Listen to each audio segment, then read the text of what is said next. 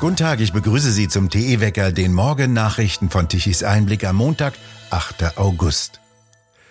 Die umstrittene Intendantin des Radio Berlin-Brandenburg RBB, Patricia Schlesinger, tritt zurück.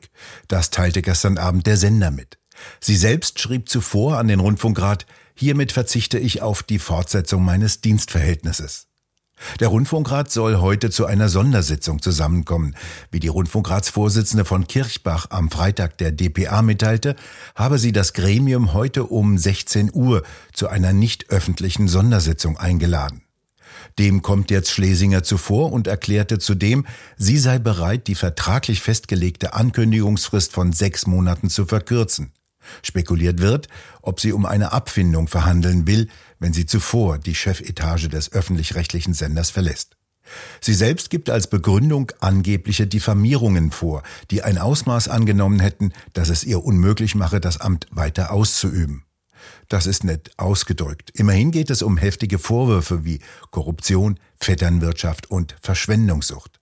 Als Vorwürfe stehen im Raum, dass der RBB Gefälligkeitsaufträge an Unternehmen vergeben habe, die dem Chef seines Verwaltungsrates nahestehen, Wolf-Dieter Wolf. Der wiederum habe Schlesinger eine Gehaltserhöhung um 16 Prozent auf 303.000 Euro pro Jahr genehmigt, während es Ausgabenkürzungen bei den Mitarbeitern gibt. Wolf wiederum hatte Schlesingers Mann lukrative Aufträge bei der Messe Berlin besorgt. Die Honorare habe nach einem Bericht des Wirtschaftsportals Business Insider ein Immobilienunternehmer dem ehemaligen Spiegeljournalisten verschafft. Der Immobilienunternehmer wiederum ist zugleich Chef des Verwaltungsrates des RBB. Gerätselt wird nicht nur in Hamburg, woher jene 200.000 Euro kommen, die Fahnder in einem Schließfach des ehemaligen SPD-Bundestagsabgeordneten Johannes Kars gefunden haben. Entdeckt wurde das Geld bereits im vergangenen Herbst bei einer Razzia. Erst jetzt wurde der Fund bekannt. Seit Monaten ermittelt die Staatsanwaltschaft Köln gegen ihn. Er soll in den sogenannten Cum-Ex-Skandal rund um die Warburg Bank verstrickt sein. Kars war einer der mächtigsten SPD-Politiker und galt zugleich als einer der größten Hetzer und arroganter Machtpolitiker. Johannes Kars war auch haushaltspolitischer Sprecher seiner Fraktion sowie Mitglied im Verteidigungsausschuss. Er verließ im Mai 2020 plötzlich mit sofortiger Wirkung den Bundestag. Er begründete damals seinen Schritt damit, dass er bei der Nominierung des Wehrbeauftragten nicht berücksichtigt worden sei. Kars stand im Zentrum der Hamburger SPD und war damit dem damaligen regierenden Bürgermeister Olaf Scholz sehr nahe. Es kam zu Untersuchungen von Cum-Ex-Geschäften des Hamburger Bankhauses Warburg. 47 Millionen Euro fällige Steuern wurden 2016 auf dem raffinierten Weg einer Verjährung nicht bezahlt, nachdem der Bankchef sich mit Scholz traf.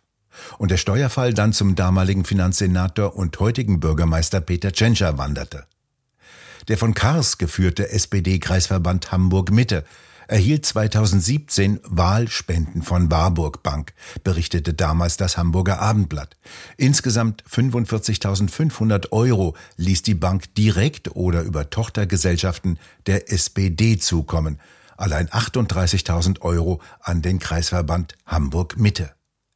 Der ungewöhnliche Fund von 200.000 Euro in Bar sei laut Bild für die Kölner Staatsanwaltschaft ein Indiz dafür, dass Kars das Geld möglicherweise als Gegenleistung erhalten habe, etwa als Dank dafür, dass Kars dabei half, die Warburg Bank vor Steuerrückzahlungen in Millionenhöhe zu schützen.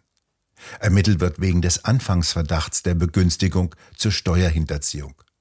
Bekannt ist aber, dass Kars wegen der Bank etwa bei der BaFin vorstellig wurde.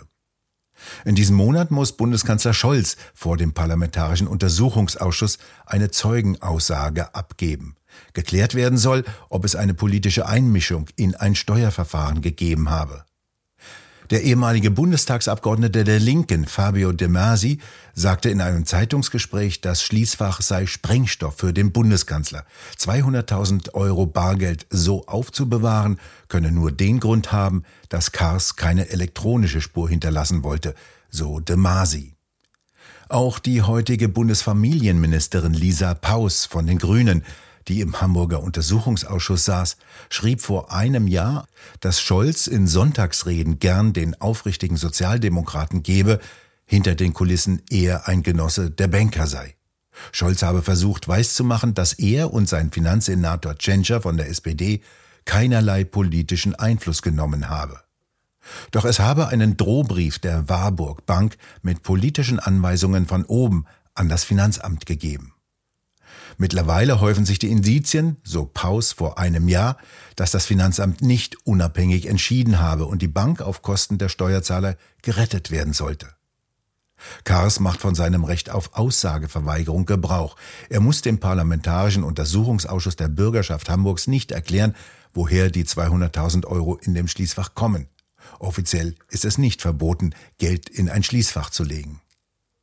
Von 2001 bis zum Jahre 2016 haben Banker, Anwälte und Investoren den Staat mit Steuertricks und Aktiengeschäften um Milliardensummen betrogen. Sie haben sich Steuern zweimal erstatten lassen, die nur einmal gezahlt wurden. In diese Geschäfte war auch die Hamburger Warburg Bank verwickelt. Gegenstand der Untersuchung jetzt ist auch, welche Rolle Olaf Scholz spielte. Belegt sind Treffen zwischen Olaf Scholz und Bankchef Ole Arius. Das Universitätsklinikum Regensburg bittet seine ungeimpften Mitarbeiter nicht zu gehen. Die Gewährleistung der Versorgungssicherheit habe oberste Priorität. Aktuell ist die einrichtungsbezogene Impfpflicht im Freistaat Bayern de facto ausgesetzt. Die sogenannte Pflegerimpfpflicht belastet die ohnehin dünne Personaldecke in Kliniken und Heimen und auch im Universitätsklinikum Regensburg. In einem internen Schreiben an die Mitarbeiter vom 4. August bittet der ärztliche Direktor Oliver Kölbel, das ungeimpfte Personal nicht aufgrund der einrichtungsbezogenen Impfpflicht zu kündigen.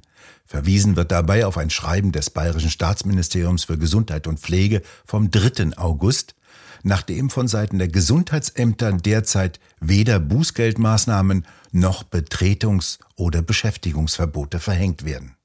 Begründet worden sein solle dieser Schritt durch ungeklärte rechtliche Fragen bezüglich der einrichtungsbezogenen Impfpflicht sowie durch den bestehenden Personalmangel im Gesundheitsbereich. Der würde durch eine konsequente Durchsetzung der Impfpflicht drastisch verschlimmert. In dem Schreiben des Universitätsklinikums heißt es, die Gewährleistung der Versorgungssicherheit habe oberste Priorität. Der bayerische Gesundheitsminister Klaus Holecek forderte, die endgültige Einführung der Impfpflicht bis zum 30. September vorzeitig auszusetzen, damit sich die Personalsituation nicht weiter verschärfe. Allein in Bayern gab es am 1. Juli noch bis zu 57.000 ungeimpfte im medizinischen Personalbereich. Hausärzte sollen künftig eine Vergütung bekommen, wenn sie eine Packung des Medikamentes Paxlovid ihren Patienten verordnen. Wie das Deutsche Ärzteblatt berichtete, sieht dies ein Referentenentwurf zur Änderung der SARS-CoV-2 Arzneimittelversorgungsverordnung vor. 15 Euro sollte der Arzt pro Packung bekommen, wenn er das antivirale Covid-19-Medikament verschreibt. Im März hieß es noch im Ärzteblatt, dass Paxlovid nur für die Behandlung von relativ wenigen Infizierten eine Option sei. Der Pharmakonzern Pfizer hatte Ende Februar mit der Auslieferung begonnen, mit dem schweren Verläufen entgegengewirkt werden solle.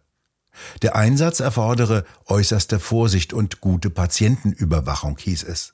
Nach den Äußerungen von Gesundheitsminister Lauterbach und FDP-Justizminister Buschmann über eine Fortsetzung einer indirekten Impfpflicht stiegen die Kurse von BioNTech, Pfizer steil nach oben. Die bis dahin eher dahindümpelnde Aktie sprang steil nach oben von 166 Euro auf 175,43 Euro pro Aktie. Sommersonne und wieder steigende Temperaturen, das bringt das Wetter der nächsten Tage. Meist blauer Himmel, wolkenlos, nur gelegentlich ein paar kleine Quellwolken. Auch in den Alpen kehrt nach den teilweise heftigen Regengüssen und Überschwemmungen wieder der Sommer ein. Die Temperaturen reichen bis 30 Grad im Süden und 24 Grad im Norden. Die Nächte werden allerdings mit Temperaturen um die 15 bis 18 Grad deutlich kühler. Und es bleibt weiterhin knochentrocken, kaum ein Regentropfen fällt vom Himmel, anders als im vergangenen Jahr noch, das teilweise sehr verregnet war und den Bauern die Ernte verhagelte. Und anders sieht es in diesen Tagen auch im Tal des Todes aus, im Death Valley in Kalifornien. Die Gegend ist so, wie sie heißt und gilt als trockenste und heißeste in den USA. Temperaturen über 50 Grad im Sommer sind keine Seltenheit. Doch am vergangenen Freitag hatte es massive Regenmengen gegeben, die Sturzfluten und Überschwemmungen auslösten und Touristen teilweise die Rückkehr versperrten. 60 Autos wurden unter den Trümmern begraben. Wir bedanken uns fürs Zuhören. Schön wäre es, wenn Sie uns weiterempfehlen. Weitere aktuelle Nachrichten lesen Sie regelmäßig auf der Webseite tichiseinblick.de. Und wir hören uns morgen wieder, wenn Sie mögen.